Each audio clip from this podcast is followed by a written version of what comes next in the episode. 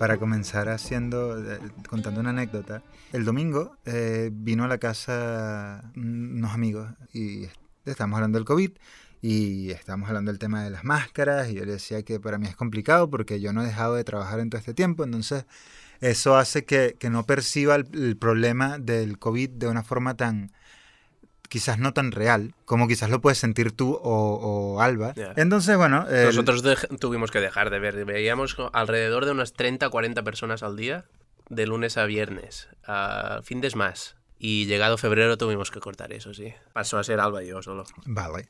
Entonces, estábamos, una- uno de los temas a los que llegamos era que supongamos que todo esto viene desde el gobierno. Ahora, es difícil para mí porque yo no logro entender qué puede sacar el gobierno de todo esto. Porque te das cuenta, la economía mundial se está yendo a la mierda. Eh, Todo se está yendo a la mierda. los go- gobiernos que estaban en una posición sólida como el gobierno de Trump, muy posiblemente eh, Trump pierda. ¿Sabes? Lo único, la única persona que yo veo que está beneficiándose muy brutalmente es, es, mm, el dueño de Amazon. ¿Sabes? Y Bill Gates. Y Bill Gates, bueno, Bill Gates. Tú te equivocas en este podcast y él gana dinero. Y- Pero esto nos lleva a- al tema de, de hoy y es uno de los temas que tú, plan- que tú pusiste en la lista. Eh, hoy vamos a hablar de teorías de la conspiración. sí. Eh, una de las teorías de la conspiración es la teoría del nuevo orden mundial. sí. ¿sí? Y yo creo que si tú crees en el- la teoría del nuevo orden mundial, COVID es un es como una, una bandera roja Claro. increíble porque es como una de las cosas que la teoría del nuevo orden mundial establece es que para establecer control vas a crear o guerras o una crisis económica brutal o un virus, una pandemia Sí, un estado policial extremo y toda la gente en casa. y es como Es COVID. Entonces, si tú crees en las teorías de la conspiración, y en especial en esta, te estás volviendo loco en este momento. Correcto. Yo creo que sí que se le... O sea, obviamente hay muchísima gente que se ha hecho de oro con, con la pandemia. Y, y creo que gobiernos, si es que lo ha creado un gobierno, porque quizá lo ha creado gente que está que va más allá, estamos hablando de billonarios y banqueros, ¿crees que el hecho de sacar una vacuna o crear una guerra, todo esto genera mogollón de dinero para cierta gente? Solo el hecho de, el hecho de, de que cada de que Estados Unidos e Inglaterra creen vacunas y va- para vacunar a todo el mundo, o sea, la- la- los millones que va a generar eso, eso es solo de entrada, pero los otros motivos, Eso cuando me- estás atacando algo tan cultural como los ah, los mercados estos, los wet markets le llaman, ¿no? Sí, sí, sí. sí. Cuando estás atacando algo tan tan cultural y tradicional como eso, bueno, estás sí, es material para para para bueno, guerras, pero también es que tienes que atacar algo que es totalmente insalubre para el resto de la humanidad. Es como, vamos a ver. Mi pregunta sería, ok, supongamos que las personas poderosas del mundo eh, indujeron el virus para poder desarrollar una- un vaccine o para enriquecerse y sacar provecho del tema. Ahora, esto me, me haría preguntarme, ¿eso quiere decir que alguien como Trump no es parte de la gente más poderosa del mundo? Porque Trump está evidentemente no beneficiándose con el, todo el tema de... Bueno, es que esa es otra Y esa es parte, claro, es parte de la misma... De, del QAnon. de- que, que es el, el QAnon. QAnon es una teoría como que salió creo que el año pasado. Que se. Que, o sea, la base de la teoría es que hay un, una red de gente muy poderosa que tiene una red de tráfico de, de personas, de menores. Ok. Son un grupo de muy influencial, mueven el mercado y los gobiernos y tienen y, adoran a deidades satánicas y trafican y violan a niños. Un grupo paramilitar de Estados Unidos amañó las elecciones para poner a Trump en el gobierno y que Trump luche contra estas personas. Estas perso- este grupo satánico pederasta que, que controla a Estados Unidos, en teoría son los demócratas. Y, a- y el bando contrario ha puesto Trump al poder para derrotar a la red. Eso, Pero esta teoría tiene muchísimo peso y hay muchísima gente que la sigue. Lo que me parece interesante es que tú tienes esa teoría y para mí es como un ingeniería inversa, se, se diría, reverse engineering, Vale. eh, de la, eh, la conspiración esta del Bohemian Growth. Uh, sí. Para el que, que sea como yo, que no, que no se- sabía, eh, eh, esto es un, un- un- como una sociedad secreta que Sí. se reúne en California En un cottage. una vez al año durante dos semanas y básicamente se emborrachan y hacen eh, Rituales. rituales paganos y tal. Y había gente como George Bush o Ronald Pero, Reagan. y que es a lo que voy, que el tema es que una de las cosas explícitas que, que, que está ahí es que no hay miembros demócratas, No, son miembros republicanos. son Entonces, todos conservadores. me parece curioso que el QAnon sea lo mismo, pero revés. al revés. Y también, sí, y también basada en hechos, porque todo lo que pasó con Jeffrey Epstein, los Clinton, pues el QAnon, yo creo que es, la- es como la, la mm, exageración máxima de cuando Trump le dice a todo el- toda la prensa del, La prensa. de la media, oposición, sí, el media como de la oposición, Sí. cuando le llama fake news a todo, es la exageración de esto. Es eh, toda la gente que no está a- agreeing con él son democrats, que son los democrats, y la gente de poder están tienen un todo viene derivado de, de Jeffrey Epstein, yo creo, porque tiene, este hombre Que esa es una de las teorías de la conspiración que se, Sí. de- se- que se demostró real. Vale, tiramos para atrás. Jeff- Jeffrey Epstein tenía un- una isla en medio del Caribe donde volaba niños y volaba pues desde el marido de la reina a, a Bill Clinton. Bill Clinton creo que viajó con él como 40 veces allí y nadie ha dicho nada. Los supporters de Trump desarrollaron esta, esta teoría del QAnon para intentar, como todo el mundo está en contra de Trump, no solo en América, sino fuera también, para demostrar que el mundo está gobernado por este, la gente Q, esta Sí. gente Q, que pertenece a este círculo de gente súper poderosa que lleva un, un, un child trafficking um, internacional y que está decidida a tomar control de Estados Unidos y derrotar a Trump. Esto está ayudando mucho a Donald Trump porque hay mucha gente que se cree estas mierdas. La primera frase en Wikipedia de cuando buscas QAnon dice ninguna parte de esta teoría está basado en un hecho. Muy bien. Al menos son sinceros. Y luego hay como 25 puntos y, un- y sí, una entrada larguísima para QAnon. Vale. Dos cosas. La primera es que las teorías de la conspiración a mí hay unas que me gustan mucho, Mm, hay otras que no, mm. eh, porque no me llaman la atención. Eh, ahora, yo no, no soy alguien que consume, eh, que me pongo a investigar acerca, acerca de teorías de conspiración, porque por alguna razón no me... es- siento, yo, yo siento las teorías de la conspiración, esto es lo que siento cuando pienso en teorías de la conspiración.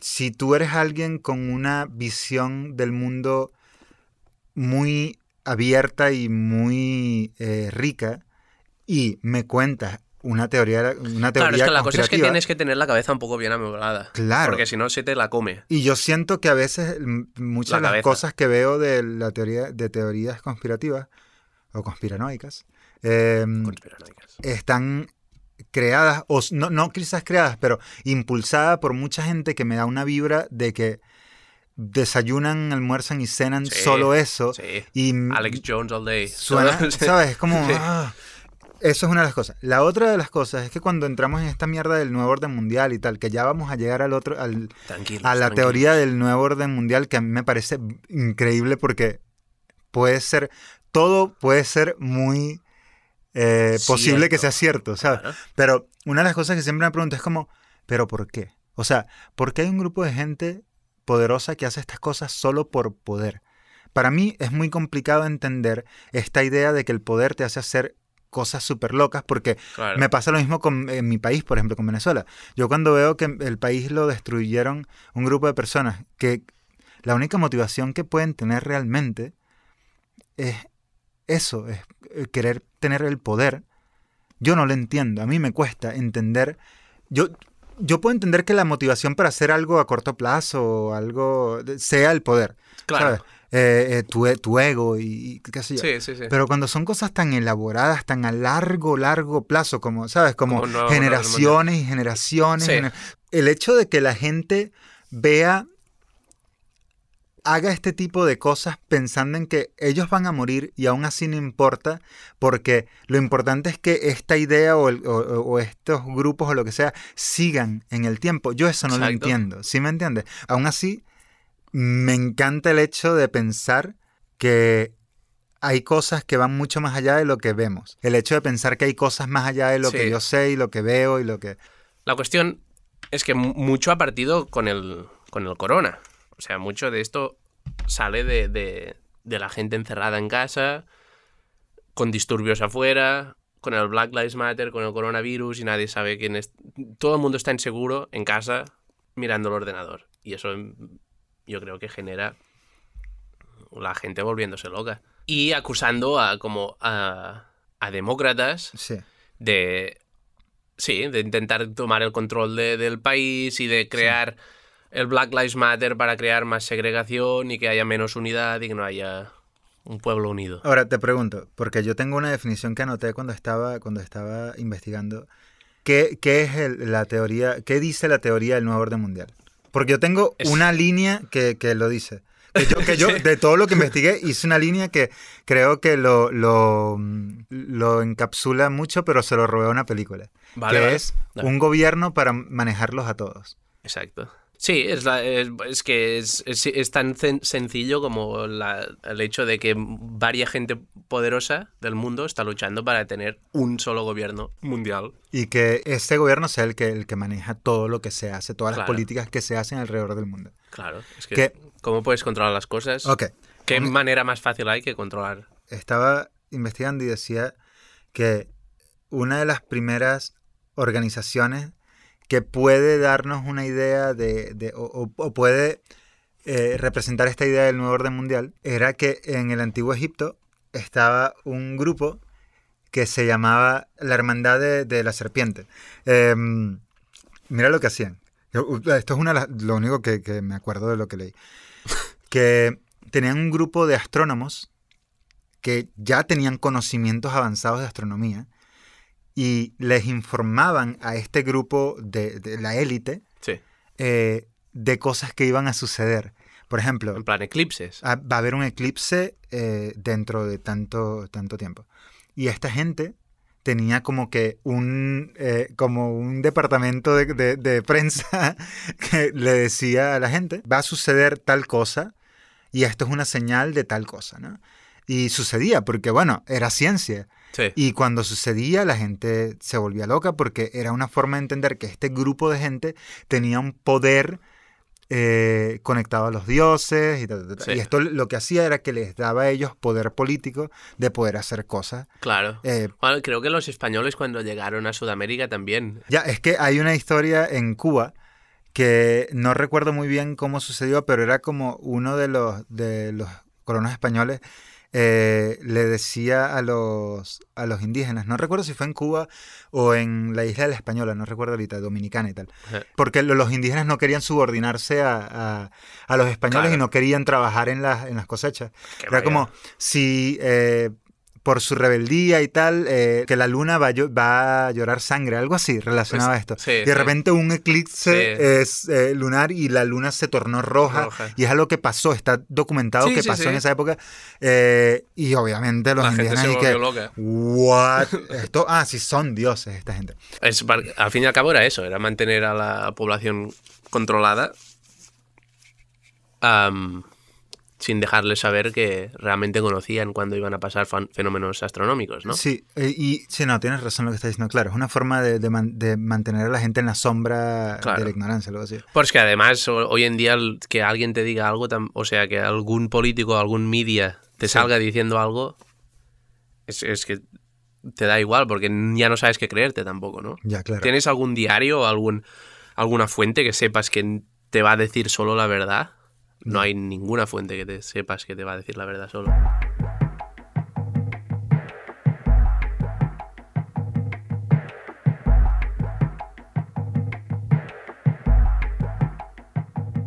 Es inevitable que creo, creo que la gente que tiene tanto poder, y tantos dineros, si Besos y Soros y Gates y más se reúnan para hablar, porque, joder, porque tienen el capital y el poder de cambiar cosas en el mundo. Sí. Pero lo que digo que es que siempre va a haber sociedades y sectas de estas, porque la gente que tiene poder, inevitablemente te vas a poner de acuerdo para tener más poder. Ahora, es que es el nuevo orden mundial. pero mi tema está en cómo, si tú eres Jeff Bezos y quieres reunirte con Trump, Pues le llamas a móvil. lo puedes hacer de una forma muy low profile. Claro, cuando tú quieras. Va- Trump va a venir cuando tú quieras, si tú eres y Bezos. si tú eres quien sea, o sea, la gente muy poderosa se puede reunir entre ellos cuando quieran. ¿Por qué el crear algo que va a generar sospechas? Y es ahí donde la, la parte de Pero la teoría de, de algo conspiranoico y tal, es donde a, a mí me falla, que es como, ¿por qué si tú puedes cambiar el mundo? Y, y- y- Que lo están haciendo y No, no, muchas cosas no sabemos. obviamente. Evidentemente, que ese es el tema, que sí lo están haciendo. Mi, mi discusión aquí nunca es como que yo no estoy discutiendo el tema de que el mundo esté ma- manejado por un grupo de gente poderosa. No, Estás diciendo evidentemente. si están intentando distraernos con otras cosas. Yo lo digo es por qué el hacer el teatro de reunirte un grupo, de hacer el Bilderberg Group este, que es como una cumbre Sí. y tal. ¿Para qué? Si vas a generar que la gente hable. ¿Sabes? Cuando te puedes reunir sin hacer el, arbo- el, arbo- el al- alboroto alrededor Sí. y que nadie hable. Yo creo que es para. Puede ser para distraer, puede ser para imponer un poco de respeto y de. Coño, esta gente se está reuniendo, algo va a pasar. ¿No? Y yo creo que puede ser como imponer una posición de, de- de poder, de que se están reuniendo las fuerzas con poder, o puede ser una táctica de distracción. Porque nunca vamos a saber lo que van a hablar. No, no, evidentemente, pero es como, ¿sabes cuando ahorita que Bill Gates, que es como que otra teoría de la conspiración, que eh, Bill Gates eh, hizo un tech talk donde habla de un, del próximo virus y por eso, esa conversación, la gente me dice ahí está, estaba hablando de un virus y ahora tenemos un virus. Como, pero si iba a crear un virus, ¿para qué mierda iba a salir a hablar públicamente Sí, de...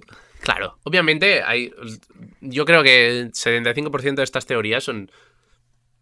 O sea, exageraciones y, y cosas sacadas de contexto y, y la, y la imaginación de la gente. Pero está claro que hay muchas otras y no puedes negar el hecho de que sí, se están reuniendo gente y que mucha, muchos de estos podrían crear. am, no, no el virus, pero bueno, el virus está creado por alguien, eso está claro. Pero quiero decir que, que muchas de estas, como el, ejemplo que acabas de poner del, del TED Talk, es. eh, o sea, es intentar poner más mierda encima de- de- del O sea, carro. porque yo lo que veo es como, supongamos que sí, que, que la gente poderosa sí está, ellos... Tengo que mear. Vaya, vaya. Anda y yo sigo hablando acá. vale, por favor. Em, El nuevo orden mundial. el nuevo orden mundial. No, bueno, voy a esperar a que regreses para seguir hablando de eso. Vale. Este. mm, Bueno, ahora que Eddie no está acá. em, este es un tema que, que es muy interesante. Él lo propuso porque yo, yo quizás no lo hubiese propuesto. eh, porque no es un tema que, que normalmente ah, lea o escuche cosas al respecto. Pero es muy, muy interesante porque yo siento que, que es uno de estos temas que, que nos ayuda a, ver cosas en, en nuestra sociedad que son mucho más profundas de lo, que, de lo que somos realmente como sociedad. Es decir, esta idea de que hay un grupo de gente que maneja todo y, y que- que la idea de esta gente es crear un... ¿Sabes? Suena algo como, como muy más allá de lo que percibimos como lo que es nuestra sociedad. Y yo creo que eso es lo que lo, lo- lo hace interesante, al menos para mí. El hecho de que eh, la posibilidad de que no seamos simplemente un grupo de idiotas eh, haciendo cosas por, por, por impulso, básicamente, ¿no? Em, y bueno, eso. Bueno, este- ¿qué decías del New World Order? Que supongamos que el nuevo orden mundial, entendiéndolo como que un gobierno para gobernar el mundo, Claro. un grupo de gente pequeño que simplemente decide lo que se hace y lo que no. Ya eso en cierta forma existe. Es decir, tenemos la ONU, que la ONU es el- la Organización de las Naciones Unidas, es básicamente eso, un gobierno mundial donde tienes cinco eh, gobiernos principales, creo que son cinco, que tienen derecho de veto en las decisiones Sí, que sí. se toman Sí. y, y ya. Y ese banco, eh, eso tiene un banco mundial, unas fuerzas armadas básicamente eh, mundiales de Occidente, que es la, la OTAN. Sí. Eh, si ya tienes estos grupos, Tienes tools, claro, tienes estas ¿para tools. qué necesitas el tema de los Illuminati? Es- es- o sea, estas organizaciones están de cara al público. Yo creo que el interés de esta gente está en tomar decisiones entre ellos, fuera, Pero no, es que, no de cara al público. o sea, ¿tú crees que entonces lo que se dice en la ONU, la- hay y cosas... cuando digo cara al público no quiero decir que Exacto. sepamos lo, como- que, lo que decide Nosotros la ONU. lo que vemos de la ONU es los manifiestos que ponen en Sí, público sí, y los cuando se transmite el- el- las discusiones que tienen. Que básicamente en esas discusiones nadie está hablando con nadie. Están haciendo sus, sus, sus statements eh, y ya. Sí. Pero no están hablando con No. nadie. Lo que, lo que realmente sucede en la ONU es lo que pasa detrás de las cámaras. Bueno. Cuando están reunidos entre ellos. Y ese es el Pero se verdadero... tienen que reunir más esta gente. Pero, imagino. bueno, sí, pero es ahí donde voy, es que a mí me falla el tema de que se cree todo un, una película detrás y es como, wow, nos reunimos y quemamos un búho. Es Sí. como, pero, pero si ya tienes la ONU, ¿para qué necesitas el quemar el...? Pero es- eh, y está claro. Bueno, y está claro.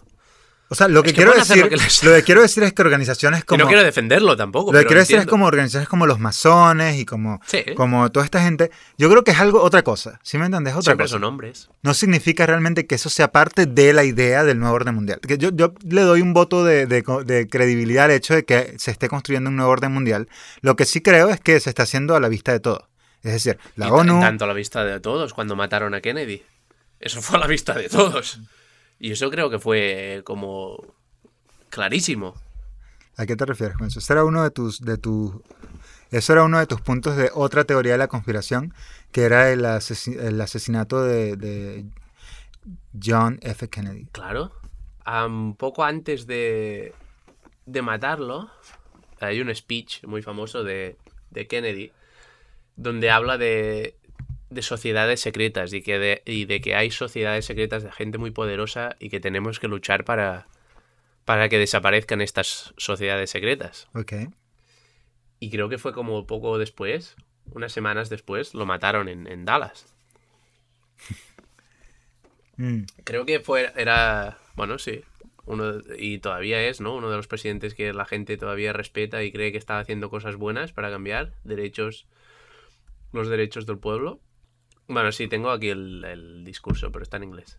Es una, es una traducción porque, un poco chunga. Porque en todo el mundo nos oponemos a una conspiración monolítica y despiadada que se basa principalmente en medios encubiertos, para expandir su esfera de influencia. Infiltración en lugar de invasión, subversión en lugar de elecciones, intimidación en lugar de libre elección, guerrillas de noche en lugar de ejércitos de día. Es un sistema que ha reclutado vastos recursos humanos y materiales en la construcción de una máquina muy eficiente y altamente unida que combina operaciones militares, diplomáticas, de inteligencia, económicas, científicas y políticas. Sus preparaciones están ocultas, no publicadas. Sus errores son enterrados, no titulados.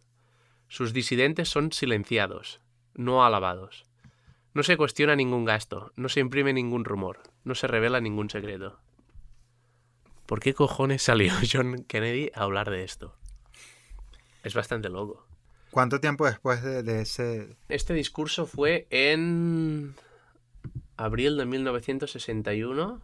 No, perdón, 1963. Lo mataron en noviembre. Siempre me ha parecido una cosa y que nunca... Y, o sea, tuvieron otro... Un, Lee Harvey Oswald, ¿no? Fue el, el que dije- decidieron que fuera que era el, el chivo expiatorio, decidieron que fuera que fue un tipo solitario que estaba en la ventana y lo disparó. Sí. Pero luego cuando lo iban a meter en la cárcel y a poner a juicio, lo mataron a él. Bueno, son estas cosas que son claramente... Ya, pero en el caso de, de JF Kennedy está el tema también de que posiblemente hayan sido los, los... Hay dos versiones, que hayan sido los cubanos. ¿Los cubanos decían? O sea, los cubanos slash rusos. Sí, sí, Y, o que hayan sido la Inside fracción política claro. eh, o- o que La CIA. no quería, porque creo que John F. Kennedy no estaba mucho con la agenda de seguir interviniendo con Cuba y estaba tratando de, de suavizar el tema que estaba pasando en Cuba. Sí. No lo sé, no lo sé, eh, pero me parece interesante que, que haya dicho todo eso porque me hace pensar como que, que habrá sido, que él no quería pertenecer a ese grupo del nuevo orden y, y por eso habla en contra, para hacer eh, a todo el mundo consciente de lo que está pasando. Claro, es que es, es curioso que, un tip- que el presidente de Estados Unidos, peor trabajo del mundo, ¿quién quiere ser eso? Te intente parecer, sí, como no habrá secretismos y no... Hay, hay sociedades que, está intentando im- imponer como conspiranoias en el, en el, en el, en el público. Ya. Es raro. Y además, bueno, somos expertos en historia de Estados Unidos, a los dos. Sí, sí, sí. Pero este fue, yo creo que eso pertenece a un caso de- del nuevo orden mundial. Sí. Y yo voy más con que fueran. Sí, fue como un inside job de, de- del gobierno de Estados Unidos. Vale. Todos los involucrados. Sí, bueno, dicen que la CIA fue quien hizo Sí. el ataque y toda la mierda. Eh, Como las Torres Gemelas. como- que esa es otra de las teorías. ¿no? Eh, justamente que ahora que, que- que estás hablando de John F. Kennedy y tal, eh, está bueno porque en la administración de John F. Kennedy eh, fue cuando, el- o sea, creo que Kennedy fue uno de los que hizo como que el, moon- el- la, El la- la aterrizaje. llegada a la luna, Sí. eh, una de sus eh, metas de gobierno. Sí. Y tú Sí. estabas diciendo que no, que, que, que comenzó con, con el gobierno anterior y se logró con el gobierno de Nixon. Sí. Pero fue que, Kennedy lo hizo como una de sus eh, eh, bastiones. de- Sí, sí, y ponía que lo que sí, se lo dedicaron o algo así, ¿no? Cuando Mm. llegaron allí. Mm, Hace gracia, porque la, te- la teoría más. o sea, la que más he escuchado sobre esto es que am, obviamente fue montaje, ya. dirigido, eh, grabado en Los Ángeles, pagado por Disney Y hecho por y, y dirigido por Stanley Kubrick. Bueno, estamos, ¿Tú crees que entramos, estaba Ja- Jack Nicholson eh, En- de, de- entramos a la teoría de la conspiración del alunizaje. del alunizaje?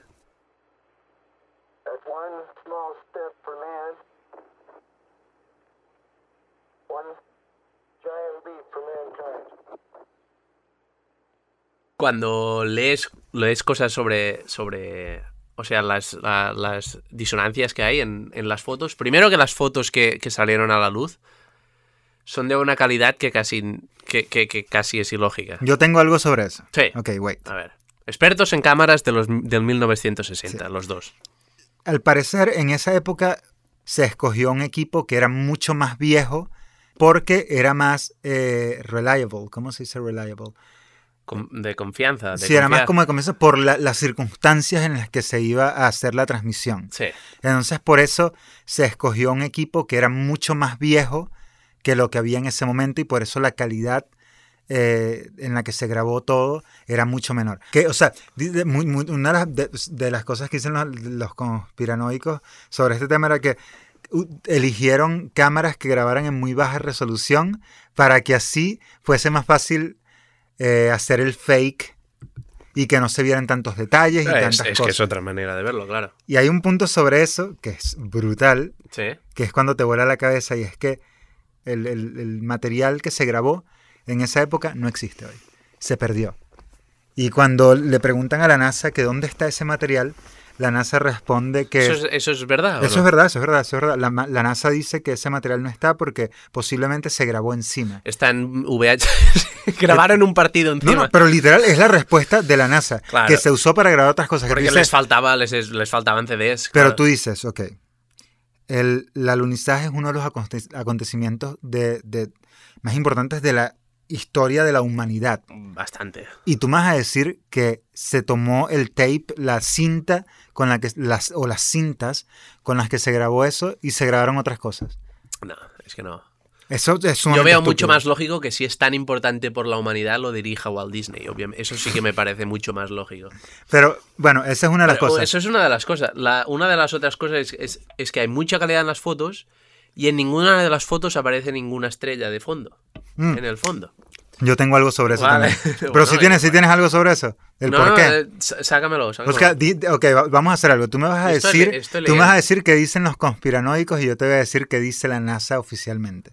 La NASA sobre eso dice Sí. que com- porque los conspiranoicos dicen que si en la si en la, la luna no hay atmósfera, entonces deberías poder ver Las estrellas. las estrellas. Sí. Lo que dice la NASA, eh, oficialmente otra vez, es que pues, precisamente como el Sol golpea a la superficie lunar con mucha más fuerza, eh, la, la- la cantidad, la, la- la luminosidad que hay en la superficie lunar es tan Es alta más.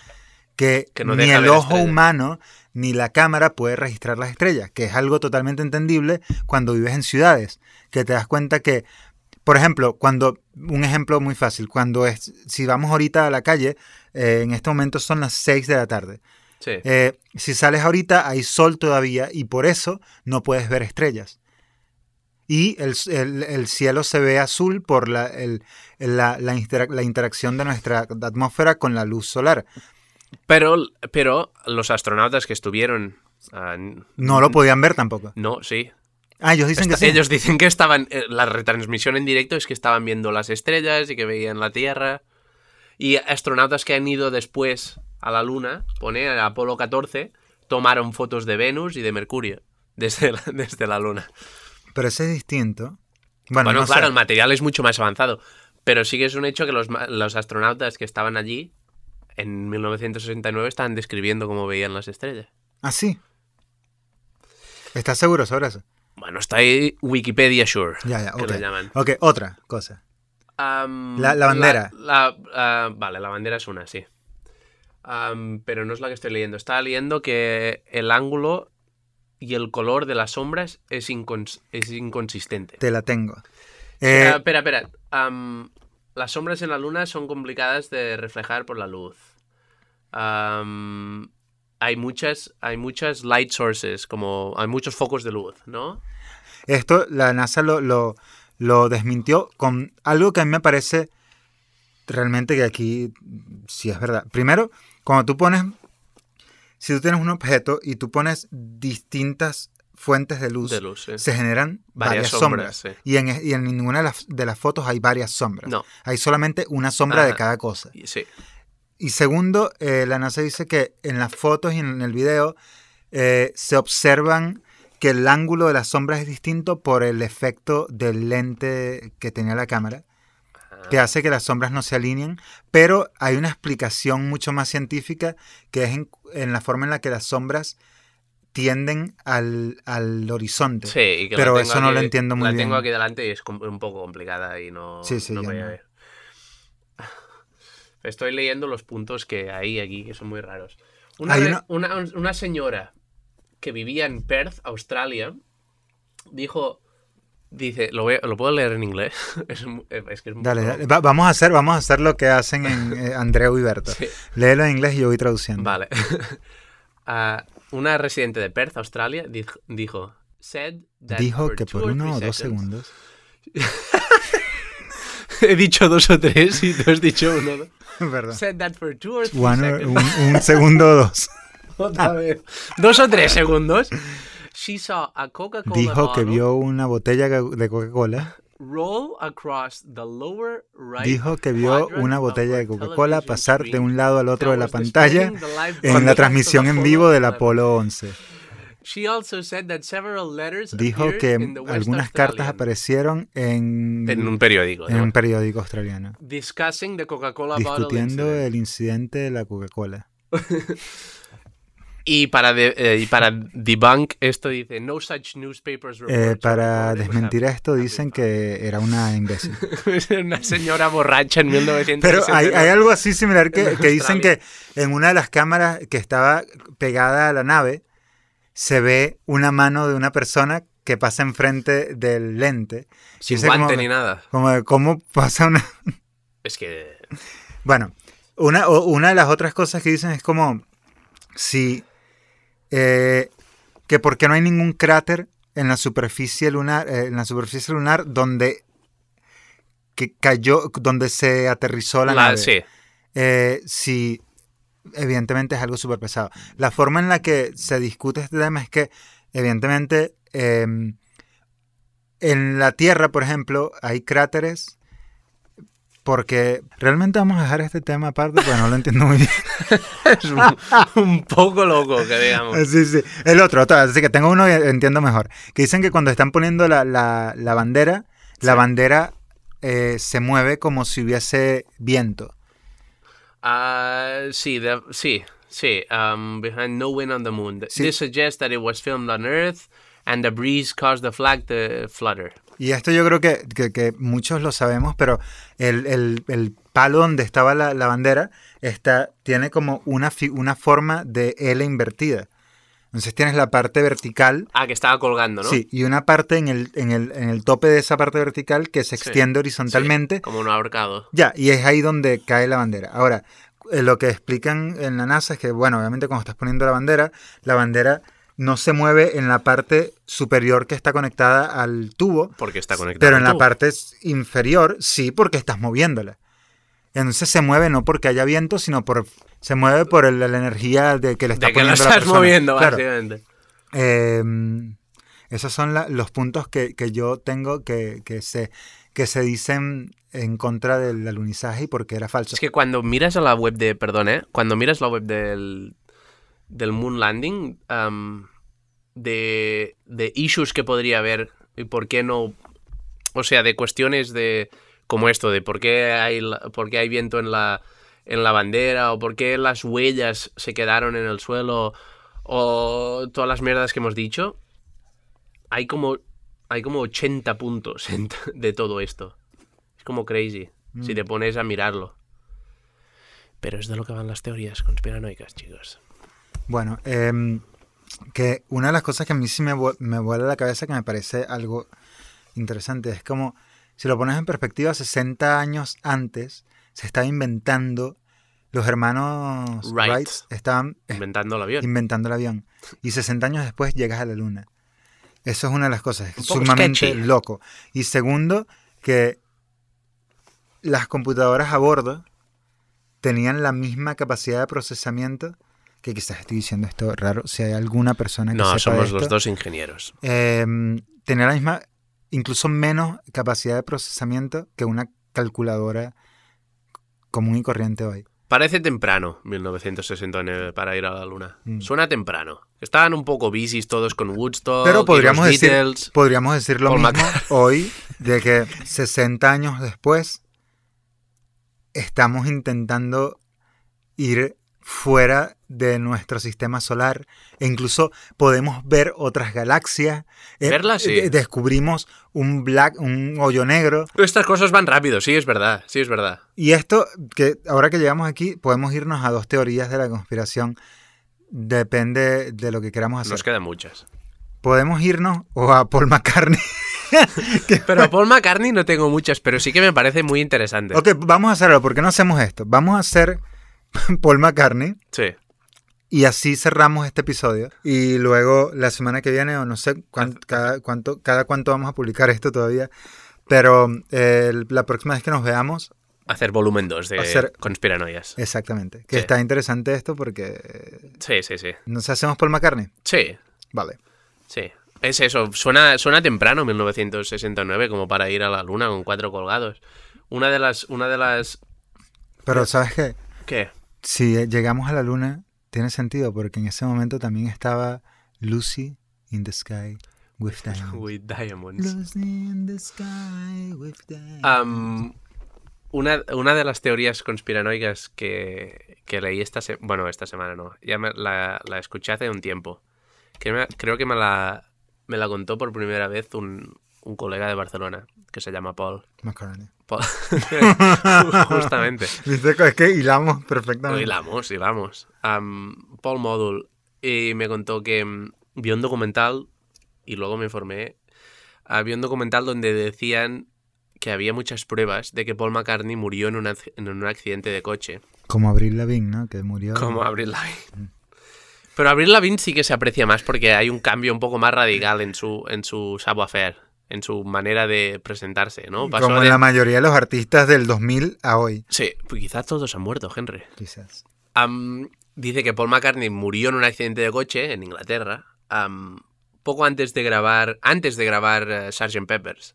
Y los Beatles, cabezados por John Lennon, decidieron que estaban en muy buen camino y que era un muy mal momento que escogió Paul McCartney para, Para- ir a, para morir. para morir, para ir y tomarse toda la cocaína de Inglaterra e ir a conducir.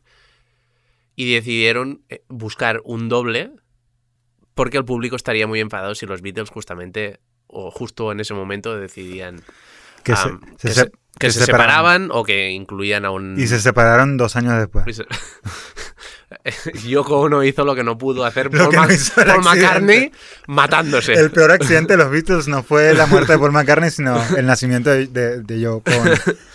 Y, y eso me pareció muy interesante porque, claro que sí, si estás, en, si estás yendo a tope con tu grupo, lo estás petando, se muere un tipo que, que tampoco lo estaba petando mucho, eres John Lennon y lo está... ¿Es tu grupo? Coño, vamos a buscar un doble. O sea, no es, no es para tanto. ¿Qué va- qué- ¿De dónde vamos a sacar más? ¿De, de hacer un funeral y vamos a Remember Him y un, un CD en su honor y tal? ¿O, qué- o- o vamos, ¿O vamos a seguir petándolo y hacer discos nuevos y nada ha pasado? Claro que sí. Tiras para adelante, haces un. Buscas un doble que se parezca un poco. Le, le tuneas la cara como hacían en, en- O sea, pagas. pa- pagas cirugía estética como la que no, he- no se ha hecho nunca. En 1963 lo hacían con. con- creo, creo que cogían Con un cincel. con un martillo. Creo que. sí, lo hacían con un martillo y un par de clavos. Y tira millas. Tenían medio disco ya escrito. Claro que sí, cojones. Que lo había escrito, eh, ¿cómo se llama el Beatle que a nadie le importa? Que era el más, el más genio de todos. Ringo. No, no, George Harrison. George Harrison. Claro. Que seguramente el disco ya lo había escrito George Harrison. pues, El disco estaba todo escrito. Paul McCartney estaba todo el día de farra. eh, O sea, no venía a ensayar. Ok, pero volviendo Lo veían todos venir. Vi- vol- Viéndolo un poco serio en un tema que quizás no lo es tanto. ¿Por qué, ¿Por qué lo llamas teoría de la conspiración? O sea, ¿por qué hay una conspiración alrededor de eso? Porque para mí es simplemente, bueno, un- una mentira sobre algo y ya. Pues No estás conspirando para nada. Bueno, muchas de estas muchas de estas y vamos a llegar a teorías más deep de esto, pero muchas de estas teorías son solo para pasar el rato también un poco. Pero aún así estamos hablando de un grupo que se que decían que eran bigger than Jesus, Ya, bueno, eran Tam- más famosos que, que- que Jesús. que Jay-Z. Y, es- y, y sí tiene importancia. ¿Y Pero por qué? sí- Ok, pero ¿por qué entonces cuando matan a John Lennon no lo mantienen en secreto y ponen a un John Lennon suplente? Yo no sé qué estoy diciendo. Yo, yo creo que en el caso de McCartney era más los Beatles y John Lennon no querer decir, no querer salir a la luz y decir, pues Paul McCartney le gustaba la jarra, le gustaba el polvo blanco y le gustaba conducir al final a su casa. Le gustaba ir conduciendo a su casa a las 7 de la mañana, cuando iba fino. Y creo que se ahorraron eso a favor de vamos a hacer un casting mañana por la mañana y después del casting le mandamos flores a la familia Paul. Y ya está. Y tira millas. Creo que eso es lo que decidieron. Vale. Y me parece muy bien, porque les fue muy bien después. Sacaron uh, Sgt. Peppers, que está bien, y el White Album, que para mí es el mejor.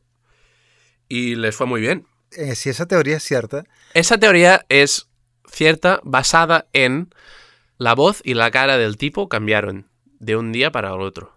o sea, eso... Y creo que era.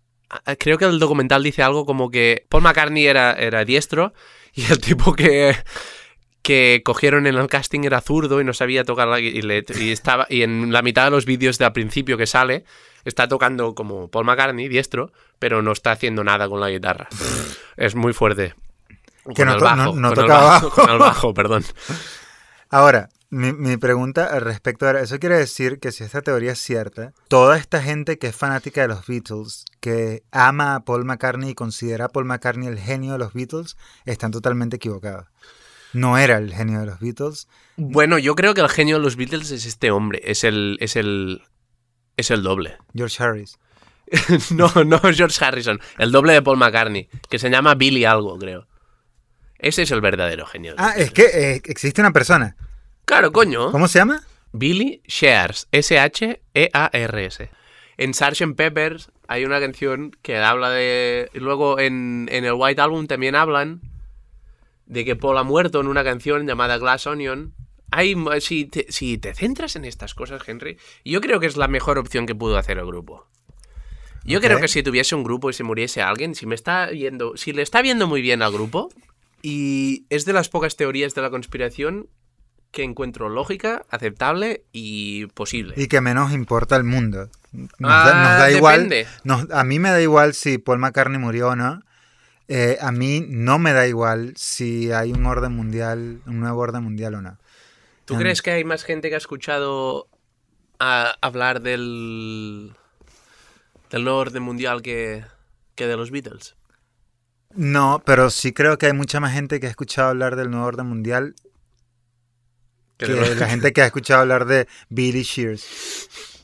A mí, a Eso mí- seguro, pero... es- Yo que sé muy, muy bien quién, quiénes son los Beatles, yo no...